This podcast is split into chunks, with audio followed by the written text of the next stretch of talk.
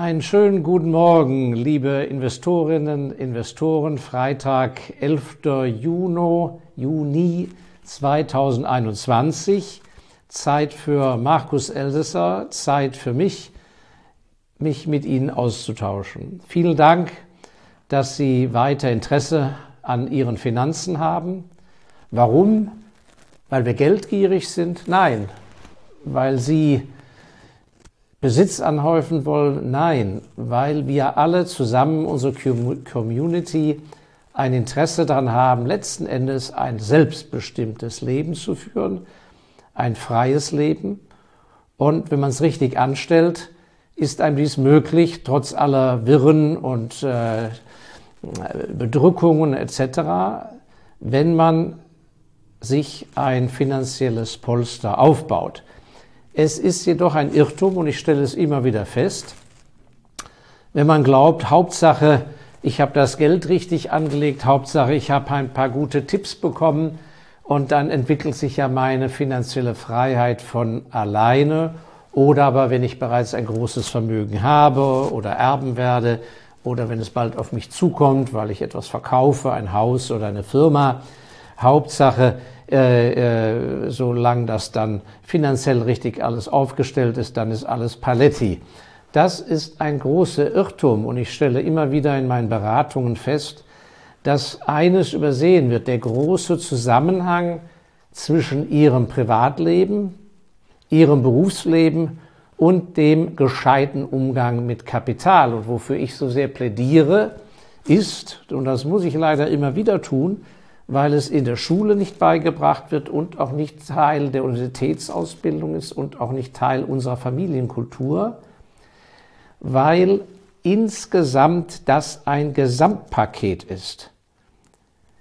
Sie werden nur wenig Freude haben, wenn Sie beruflich top, top erfolgreich sind für Ihren Arbeitgeber oder für Ihre Firma, wenn aber Ihr Privatleben in der Schieflage hängt wenn sie keine Minute Zeit haben zum Luftholen, wenn sie alt sind und zurückschauen, oh Gott, wo ist denn mein ganzes Leben geblieben? Ich habe zwar was erreicht, aber was ist all mit dem anderen? Ist ja unwiederbringlich.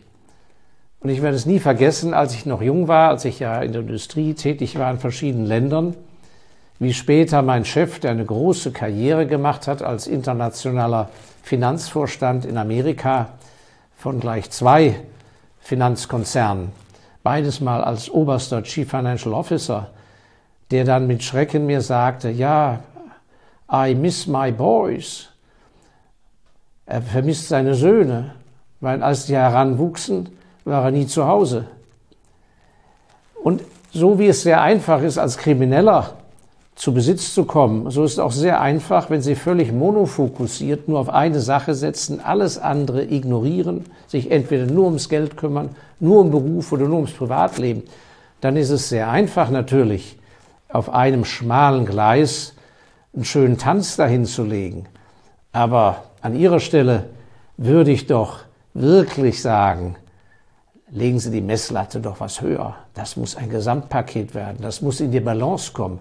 Und nur weil sie vorhaben, einigermaßen glücklich zu werden und weil sie vorhaben, erfolgreich im Beruf zu sein, heißt es doch nicht, dass sie mit dem Geld versagen. Und umgekehrt, wenn sie sich mit Geld gut auskennen, dann dürfen sie doch im Beruf nicht versagen.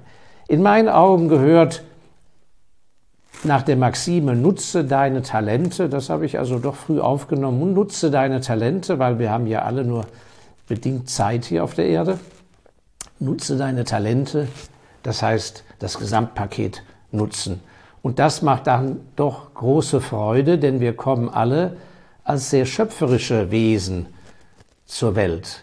Jeder von ihnen, egal wie missraten bisher das Leben war oder wie fremdbestimmt sie waren, jeder von ihnen hat eine unglaubliche schöpferische Kraft in sich. Sie müssen das nur freilegen und, wie gesagt, in, die Balance bringen mit den anderen Dingen. Und Sie müssen da gar nicht ein schlechtes Gewissen haben oder denken, dass das so eine schwierige Sache ist oder dass Sie da eine besondere Ausbildung zu benötigen. Das gehört einfach im Leben ganz normal dazu, so wie die meisten Leute morgens frühstücken oder regelmäßig zum Friseur gehen. So gehört das ganz normal dazu, dass man, wenn man in einer freiheitlichen Gesellschaft lebt, dass sie sich um ihren Besitz kümmern und dass das auch auf Dauer wirklich gut gelingt, weil sie aus Fehlern lernen können. Das ist keine Hexerei, das ist ja das Schöne. Sie müssen, das ist ja nicht Atomphysik oder Nukleartechnik und weiß der Teufel was. Und genauso gilt es auch für den Beruf. Nur weil Sie einmal in einer bestimmten Ecke oder Richtung oder Branche oder Behörde angefangen haben, heißt das doch nicht längst, dass, falls es da nicht so gut läuft oder Sie merken, Sie haben sich verändert oder das Umfeld hat sich verändert, dass Sie da ein für all Mal festgenagelt sind. Und neulich hat ein sehr guter und kluger Freund von mir eine sehr schöne Sache gesagt. Und ich glaube, das trifft für viele von Ihnen zu. Und zwar haben wir uns unterhalten und haben festgestellt, Mensch, über den Meier, da haben wir uns ja lange nicht unterhalten. Früher haben wir uns doch viel gesehen. Wann hast du das letzte Mal was von dem gehört? Ja, ewig her. Und ich, ja, auch ewig her. Und dann habe ich meinen Freund gefragt, ja, hast du mal irgendwas gehört oder was ist denn aus dem geworden? Und da hat er Folgendes gesagt, das ist, wie gesagt, von meinem Freund. Und er hatte gesagt, ja, der Meier, der ist irgendwie am Stufenbarren hängen geblieben. Großartig. Ich erinnere mich noch gut an meinen Sportunterricht, wenn man dann im Stufenbarren in der Tat hängen bleibt. Der ist am Stufenbarren des Lebens irgendwie hängen geblieben. Und das ist etwas, was Sie mal bei sich oder bei Ihren, in Ihrer Familie oder bei guten Freunden untersuchen sollten, ob da einer nicht am Stufenbarren hängen geblieben ist. Das heißt, er hat einen wunderbaren Anlauf genommen, mit Schwung ging es rein, hin, her, rauf, runter, vor, zurück. Aber irgendwie, er kracht nicht auf den Boden, er fällt nicht auf die Nase, aber der hängt da und eins weiß man, eins höher geht er nicht, kommt er nicht und er landet auch nicht elegant mit dem Abschwung auf den Füßen. Und wenn man so etwas feststellt bei sich oder bei anderen, dann muss man da genau hinschauen. Und der normale Instinkt ist ja, dass man sich davor drückt und sagt, ach ja, ist ja alles gut, wir haben unser Auskommen, das Häuschen stottern wir langsam ab oder mein Gott, unser Aktiendepot ist ja so riesig oder wir haben mittlerweile 10.000 Euro im Monat Mieteinnahmen, ist doch alles in Ordnung. Nichts, Quatsch, nichts ist in Ordnung, wenn Sie dieses Gefühl haben, Sie hängen am Stufenbarren. Wir sind da hängen geblieben. Ja, woran liegt das, dass so mancher nicht hängen bleibt und so durchschwingt? Und das sind ganz einfache Maximen. Und sie sind so erschreckend einfach, weil sie wirklich zu einer Lösung führen, aber es geht eben nur, wenn sie sehr konsequent handeln. Die eine Maxime heißt, dass in diesen Überlegungen, wie kommt man besser durch, wie bleibt man nicht hängen, wie kann man zielgerichteter einem Erfolgsgefühl, darum geht es ja, das Erfolgsgefühl, was Sie in sich spüren, die Befriedigung. Wie kann man da besser hinkommen? Und da ist die erste Maxime, die ich mir immer sage, es gibt ja nur, wenn eine Fragestellung aufkommt, drei Antworten. Ein Problem, eine Fragestellung. Entweder kann ich sagen, jawohl, ich habe eine Antwort. Jawohl, ich mache es. Yes. Oder aber ich sage, no, nein, nicht für mich. Das ist schon eine ganz gute Leistung, wenn Sie zu einer klaren Meinung kommen und auch entsprechend handeln. Aber jetzt kommt der dritte Punkt dabei. Yes, no, ja, nein. Aber der dritte Punkt ist, ich weiß es nicht, I don't know. Aber I will find out. Und das ist, wo die meisten tatsächlich hängen bleiben. Sie kommen nicht zu einem klaren Ja, sie kommen nicht zu einem klaren Nein, zu, kommen nicht zu einem klaren Nein. Aber sie machen nicht den Schritt, dass sie sagen und klar anerkennen, ich weiß es nicht. Ich, hab, ich bin mir unsicher, ich weiß nicht so recht, wie die Lösung sein kann. Und dann aber aufgrund dieser Erkenntnis der knallharte Schritt, I will find out. Das heißt, ich mache mich auf die Socken, die Antwort zu finden. Entweder durch Weiterbildung selber, durch den Ausbau des Netzwerkes, bei Experten eine Meinung einholen, bei Freunden, die erfolgreicher sind, bei guten Mentoren. Und ich habe das in meinem Buch, dieses Buch ist bares Geld wert, ausführlich beschrieben. Clansitzung, Familiensitzung, Mentorenaufbau etc. Das sind ungenutzte Potenziale, die überwiegend nichts kosten, die Sie, die meisten von Ihnen, leider überhaupt nicht anzapfen, ganz egal wie alt und jung Sie sind. Genauso gut für die ältere Generation wenn sie einfach es nicht hinkriegt, die jüngere Generation, Nachfolger für sich zu gewinnen, für ihre Aufgaben. Auch dann können sie sich Hilfe holen. Und umgekehrt die Jungen, die keine Hilfe haben, die einen eigenen Weg gehen müssen, ohne Mentor sehr schwierig. Also denken Sie dann den dritten Punkt nach. Yes, no, I don't know, but I will find out. Sie sehen, es klingt leider so, so lapidar und unter Umständen denken Sie, mein Gott, der Älteste, der bohrt aber diesmal ein arg dünnes Balsahölzchen hier. Nein, je einfacher die Dinge sind, umso wirkungsvoller. Und so ist es nun mal. Ja, die zweite Maxime in dieser ganzen Thematik, ein erfolgreiches Gesamtpaket, Privatleben, berufliche Befriedigung und wachsendes Vermögen. Im Gesamtpaket gibt es praktisch nur drei Stufen dahin, um nicht im Stufenbaren hängen zu bleiben. Was immer die Aufgabenstellung ist, egal ob bei Finanzen oder bei dem Abwägen im Beruf, selbstständig, Großkonzern, mittlerer Betrieb, länger in der Abteilung bleiben, Arbeitgeber wechseln, um sich befördern zu lassen, mehr Gehalt, bei all diesen Fragestellungen, wie auch immer, aber auch bei vielen privaten Belangen, Vor allem dann aber, wenn es an die Umsetzung geht. Das erste ist, der erste Punkt, ordentlich und gründlich analysieren, die Thematik studieren, to study. Und zwar nicht kopflos, sondern gründlich und ohne Hetze. Und manche sehr erfolgreichen Familienkonzerne sind dafür bekannt, dass sie sehr, sehr langsam sind in der Grundanalyse Sollen wir ein neues Werk dort und dort bauen? Oder bei Investoren, sollen wir in der und der Branche jetzt Aktienpakete aufbauen? Die richtig Guten lassen sich Zeit, die studieren intensiv, die holen Meinungen ein, rechts und links. Und als Jugendlicher habe ich ja mir oft anhören müssen von so sehr erfolgreichen äh, Konzernmanagern, die dann, ich erinnere mich noch genau, da war ich so 28 Jahre alt, die haben mir dann im, im weisen Gespräch dann gesagt, ja, Herr Elsässer, Sie sind noch jung, aber vergessen Sie nicht, was zu viel bedacht wird, das wird bedenklich. Das ist ein Unsinn. Es kann gar nicht genug nachgedacht werden. Wir leben in einer Zeit, es wird zu viel geredet und zu wenig gedacht. Und wenn die anderen nicht genug denken, kann ihnen das wurscht sein. Hauptsache, Sie denken nach. Sie müssen in das Gehirn studieren, beziehungsweise Leute heranziehen, denen das Denken und das Durchdenken der Sache leichter fällt. So, und wenn Sie dann aufgrund dieser Analysen, zum Beispiel im Finanzbereich, zu klaren Ergebnissen kommen, dass Sie sagen, jawohl, ich müsste mich an sich auf Dauer selbstständig machen, dann ist der nächste Schritt sehr einfach. Aus heiterem Himmel kann man das nicht herbeizaubern. Und dann gehört etwas sehr Unpopuläres dazu.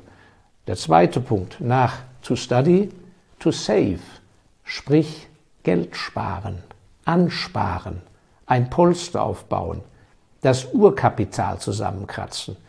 Und bevor sie anderen Leuten zur Last fallen und Darlehen und alles Mögliche aufnehmen, versuchen sie erstmal einen eigenen Grundstock zu, aufzubauen.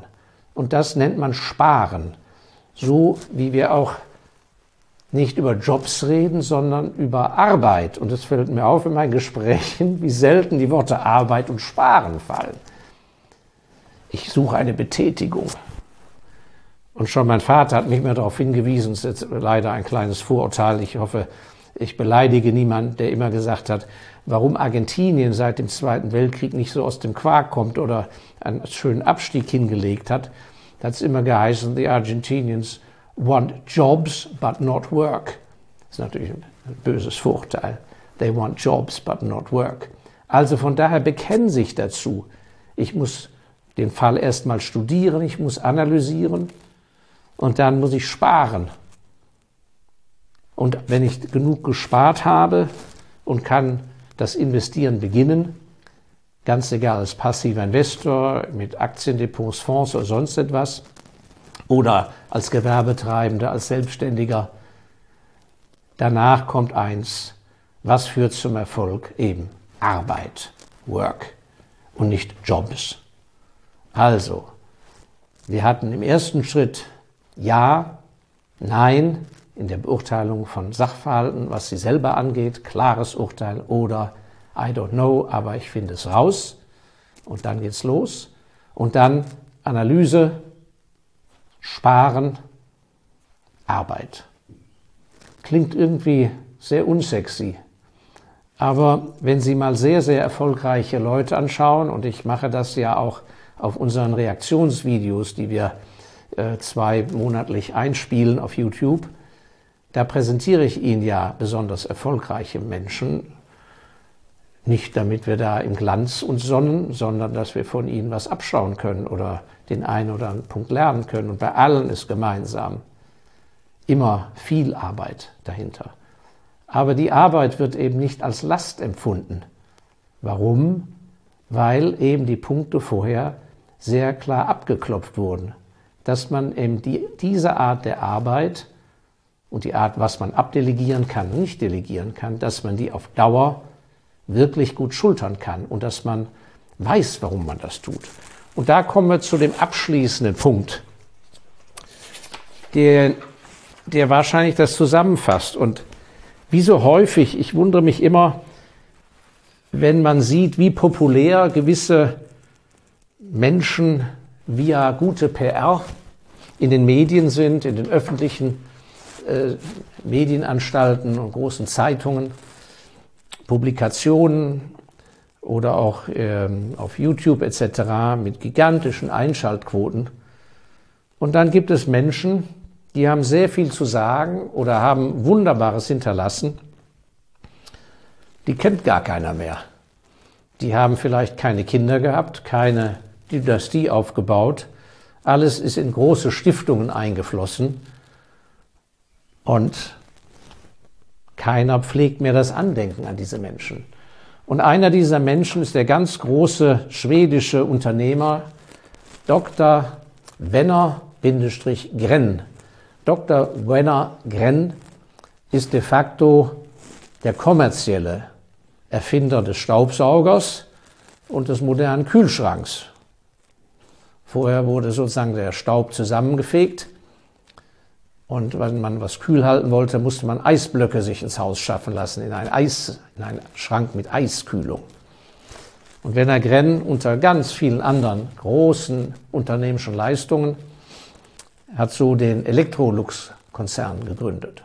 Er ist schon lange, lange tot und hat äh, den Weltkrieg, den Zweiten Weltkrieg über nicht nur in Stockholm, wo er aus Schweden her stammt, verbracht, sondern auf den Bahamas und in Mexiko ein ganz früher großer internationaler Unternehmer, wie gesagt, der vollkommen Vergessenheit geraten ist.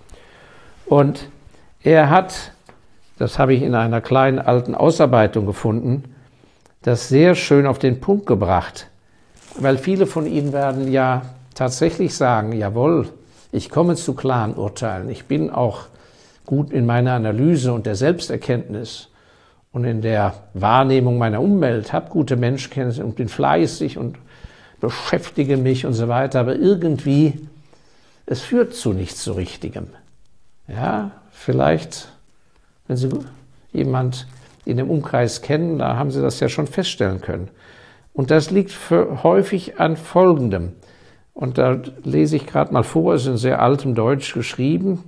Und da heißt es, wer es praktisch betreibt, beschäftigt sich grundsätzlich mit dem, was seinem Ziel dient, den Erweiterungen des Wissens und Könnens, der richtigen Auswahl seiner Aufenthalte und der richtigen Auswahl seiner menschlichen Bindungen.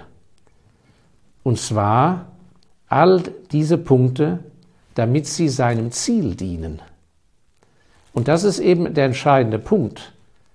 Die einen Menschen werden praktisch, bekommen es diktiert vom Status quo, in dem sie sich befinden und rühren in diesem Topf herum. Während andere haben ein klares Ziel für sich definiert, was auch zu ihrer Persönlichkeit und zu ihren Umständen, Stärken und Schwächen passt und richten daraufhin, wie er sagt, die Erweiterung des Könnens und Wissens, die Wahl des richtigen Aufenthaltes, des richtigen Ortes. Das ist ja, was ich in meinem Buch als den richtigen Arbeitsacker bezeichne. Gewisse Berufe erfordern den richtigen Standort. Das ist sonst alles vergebens. Aber auch natürlich der Umgang mit den entscheidenden Menschen. Und dann wird dann hier weiter in dem Text gesagt, ja, aber tut das nicht jedermann? Das macht doch jeder. Und dann hatte der Wenner Grenn gesagt, leider nicht.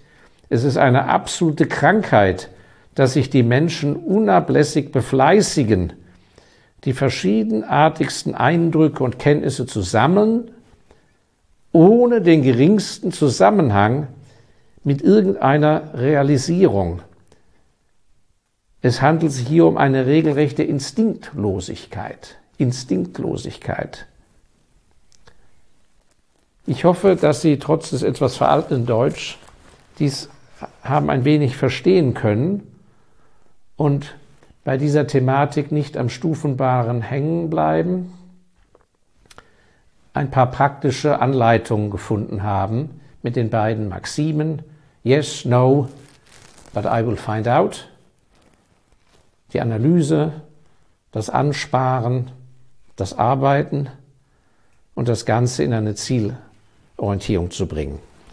Das Ganze soll hier nicht schulmeisterlich klingen, sondern Sie sensibilisieren, dass Sie vielleicht an der einen oder anderen Stelle doch da den Punkt finden, wo es sich lohnen würde, auf den Knopf zu drücken oder auf die Stopptaste. Und vor allem, dass Sie Ihre Energie wirklich in dieser Balance steuern zwischen Privatleben, Berufsleben und dem Thema Kapital. Alle drei gehören zusammen. Es ist kein, Sie müssen nicht privilegiert sein, um Kapital zu, aufzubauen und zu vermehren. Und wenn Sie sehr viel davon haben oder Sie meinen, Sie haben zu, zu viel, brauchen Sie auch kein schlechtes Gewissen haben.